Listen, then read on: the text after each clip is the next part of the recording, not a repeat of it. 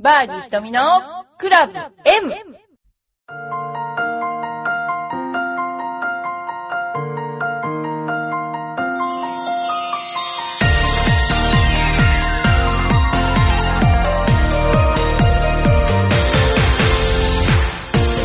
おはようございます。爽やかな朝です。えーバーディー瞳のクラブ M、これから、えーお伝えしていきたいと思います。よろしくお願いします。今日はですね、えーちょっと真面目な話をしようかなって思っていて、あのーこの頃ですね、ぶっちゃけた話なんですが、うちのそばの、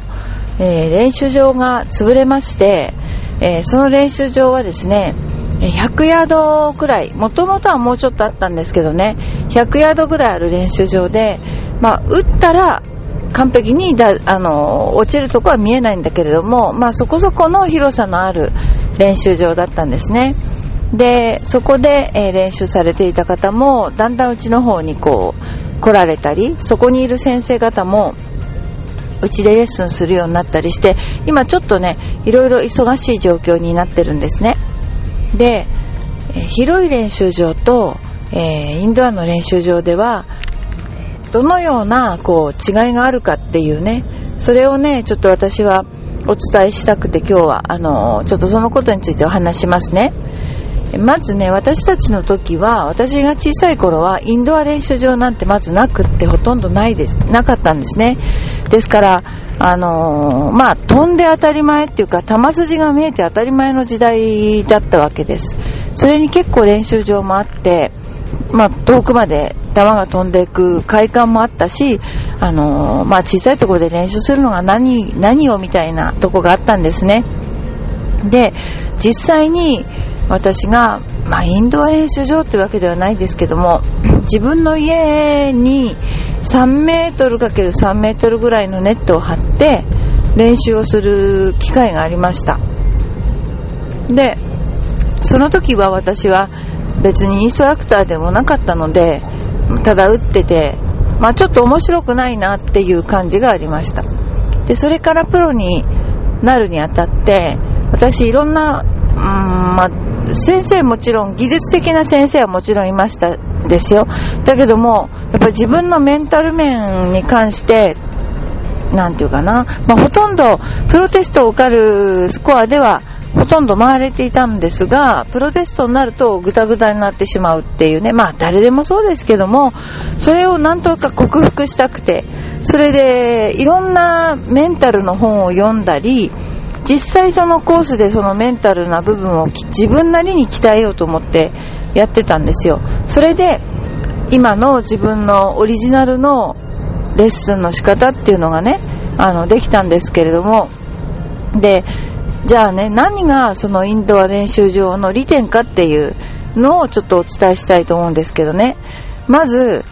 インドア練習場の利点っていうのは、確実にフォームが治ってくっていう、これは明らかにあるんですよ。なんでかっていうと、球筋がわからないので、今自分が何をしようとしているかに集中できるんですね。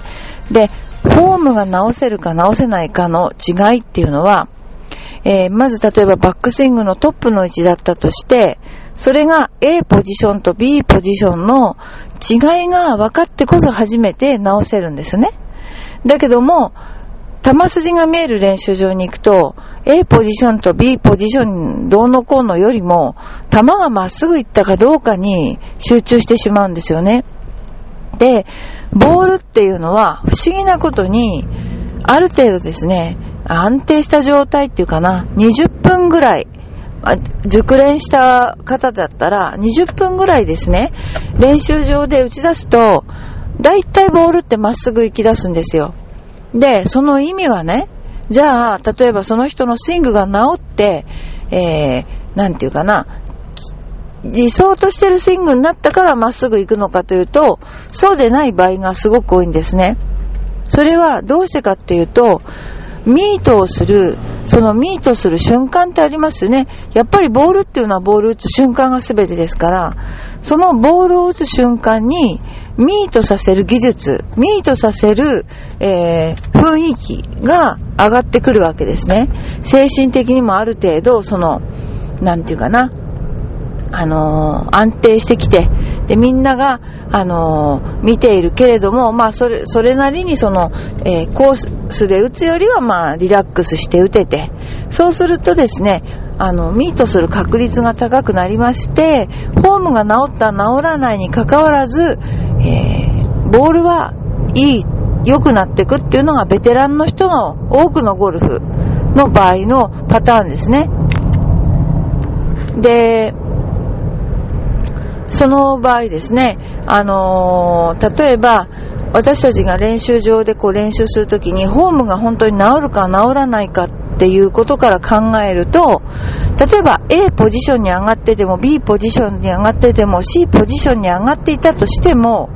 ミートする確率が上がってるから、フォームは変わほとんど変わらなくて、球をまっすぐに行かせるっていう本能と、それから球筋が一致するっていう、そこのところがね、あの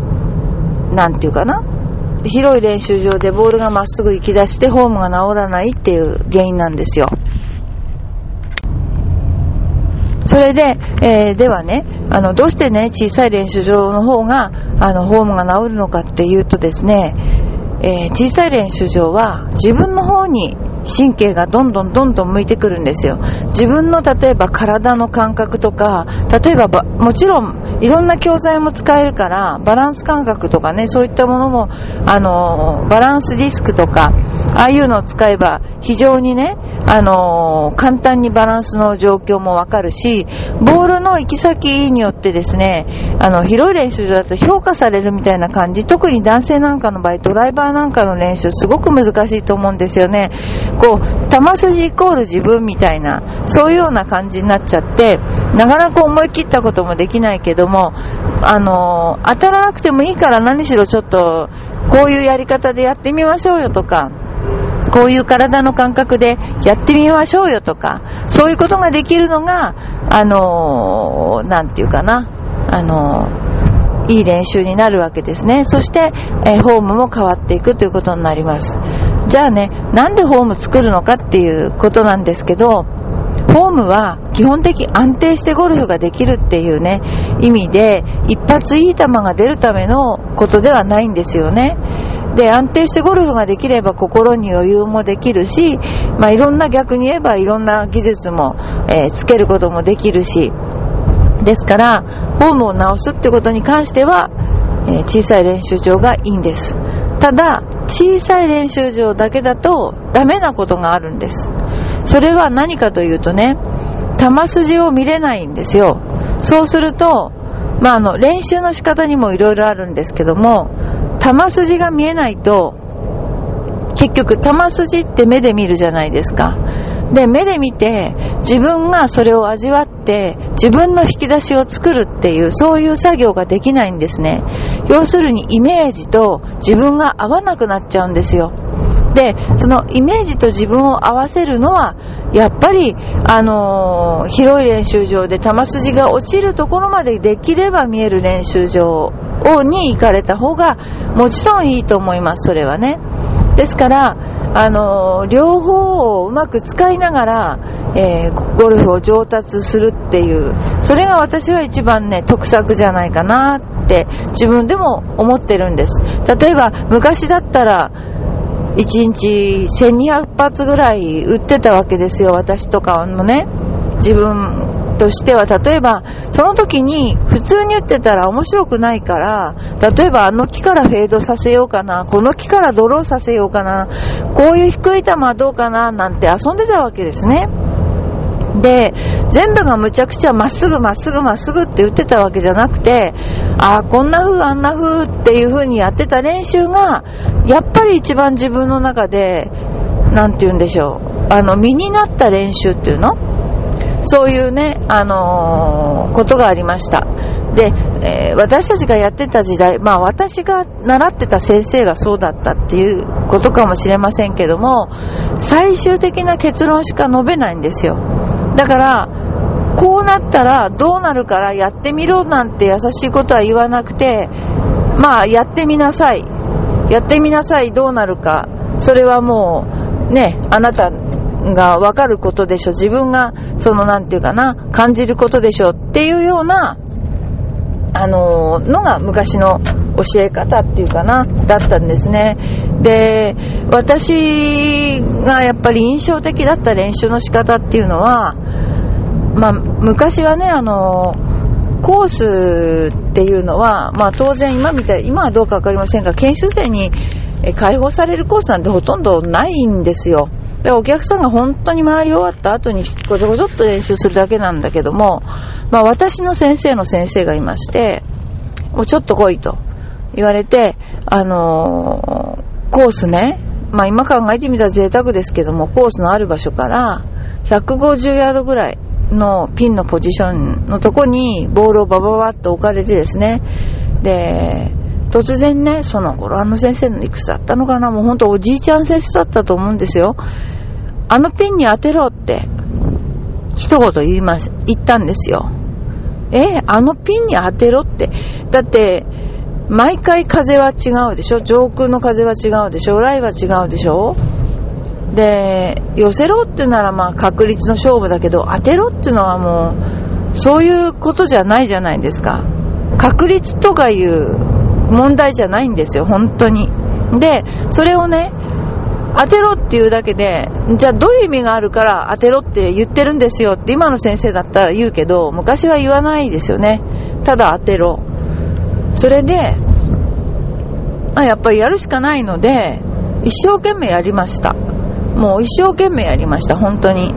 それでね、分かったんですよ。何が分かったかっていうと、これだって、当たる瞬間はこれだっていうのが分かる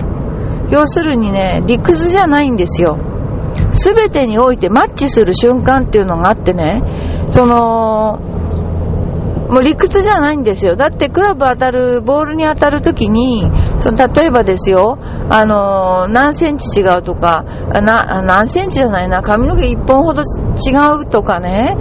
あの、いろんな要素、クラブのシャフトのしなり方、それからボールに当たり方、ラインに当たり方、ラインのね、状態、それから上空の風ももちろんあるわけですね。上空の風は私とかがいくらあったって知ったことじゃないわけですよ。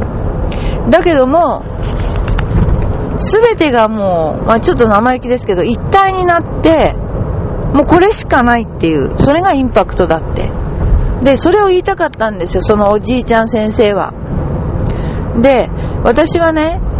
あの、職人っていうのはね、こういう人を言うんだなっていうことを、あの、今、クラブもいいし、ボールもいいからね、ほんと苦労せずに結構いい逆に球を曲げるのが難しい状況ですよね。だけどもね、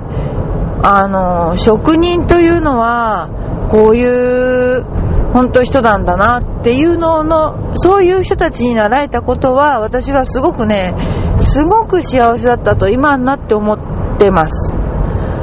例えば、そのサンドウェッジの使い方一つにしても、切り株があって、もう死んでる木ですけどね、切り株があって、そこにちょっと芝生が10センチぐらい、20センチぐらい長い芝生があって、これを切ってみろというわけですね。で、その、切ってみろって言われたって、どうやって切っていいかわからないですね。だからそれをどうやって切るんだとは言わないんで、切ってみろで終わり。えー、それとか、まあ、ゴルフ練習場の今でこそね、コースの名前は言いませんけども、綺麗に整備されたとこがあるわけですよ。で、そのアプローチ練習場とかパッティングの練習場も綺麗に今整備されてるけど、昔は草ぼうぼうだったんですね。で、そこでね、あの、この草を買っておけと。膝丈ぐらいの草をね、買っとけって言われて、まあ、はいって言うしかないのでね、買ってましたけど、最初は草が引っかかっちゃっても、逆にコースへ出ると、引っ掛けボールみたいのが、もうめちゃくちゃスナップが使っちゃってね、出ちゃうんですよね。でも大体今の人だったら、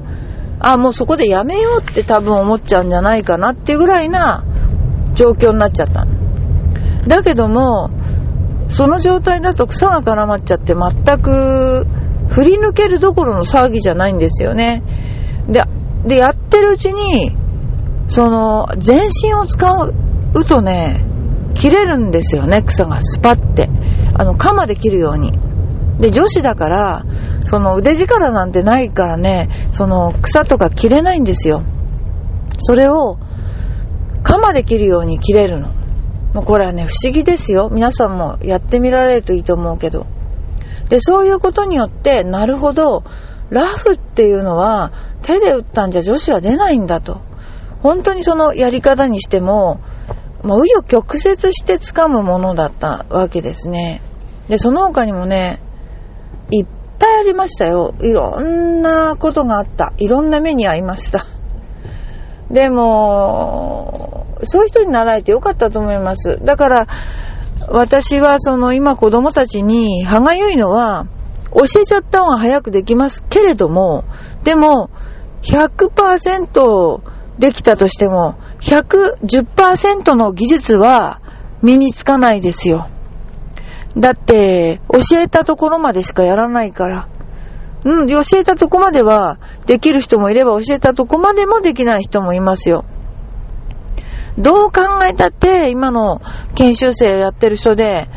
こういうやり方じゃ絶対受かんないよねっていう人いっぱいいますよね。だけどそれも、あの、理由を説明して、こう、こうこう、こういう生活パターンではちょっと無理だなとか、こういう練習の仕方ではちょっと無理だなとか、そういうようなお話はするけども、でも、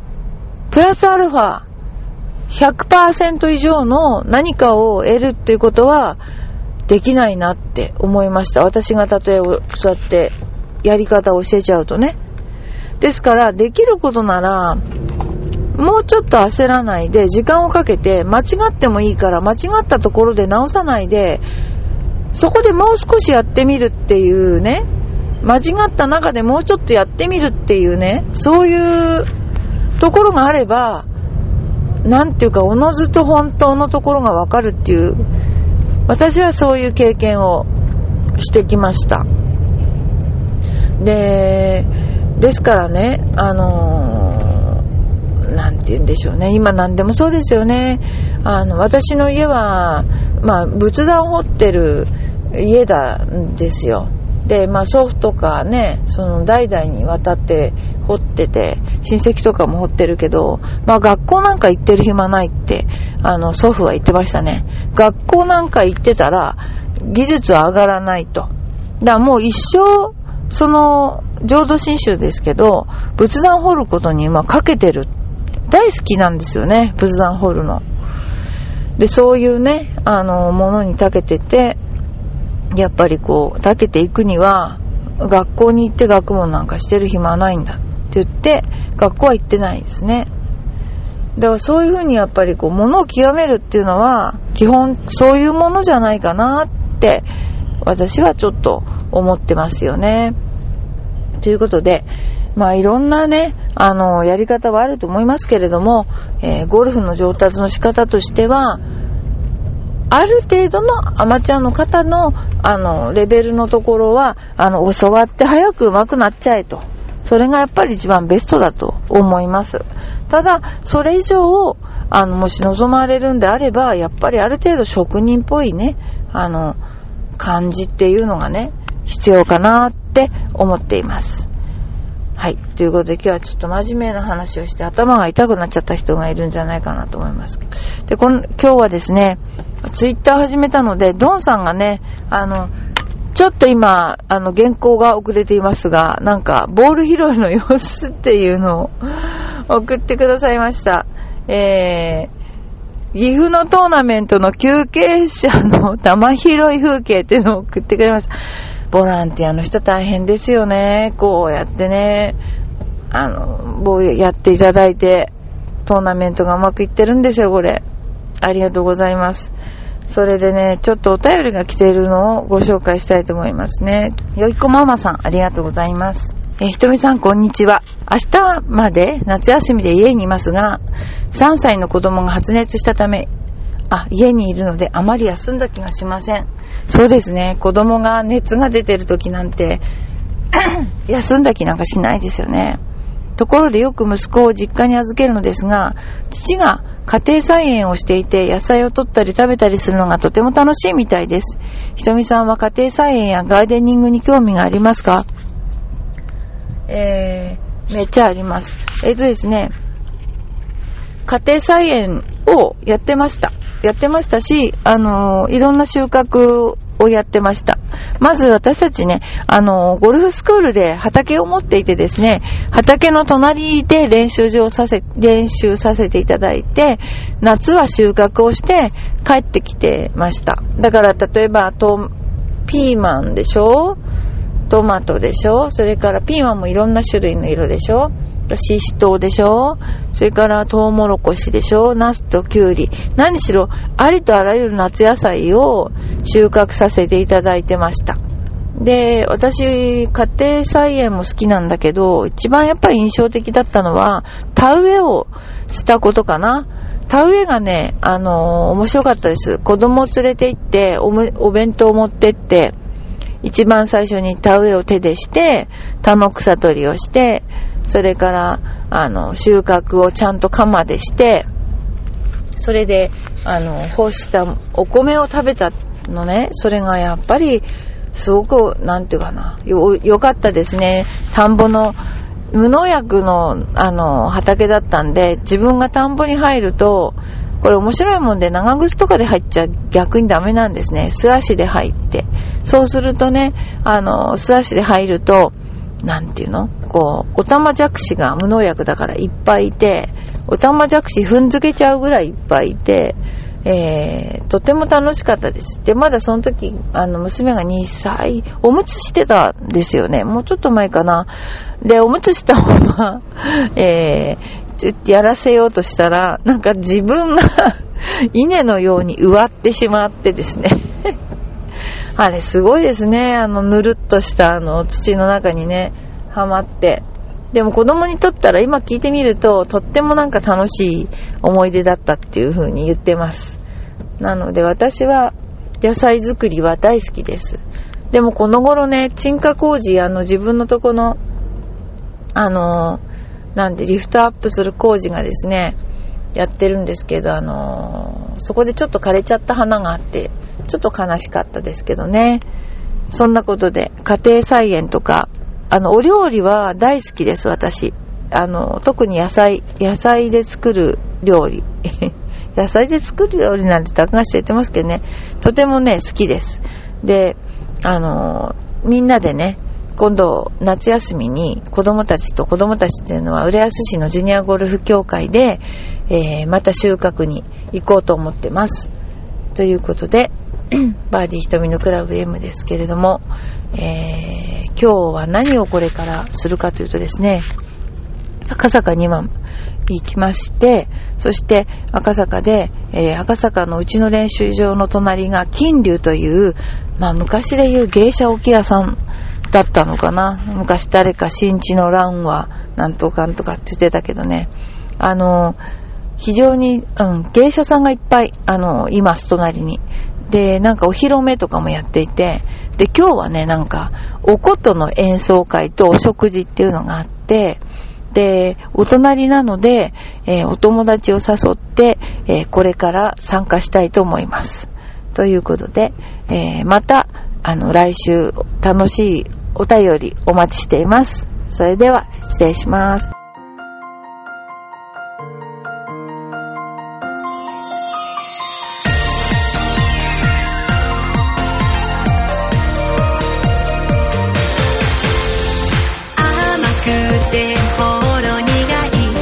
私の癒しチョコレート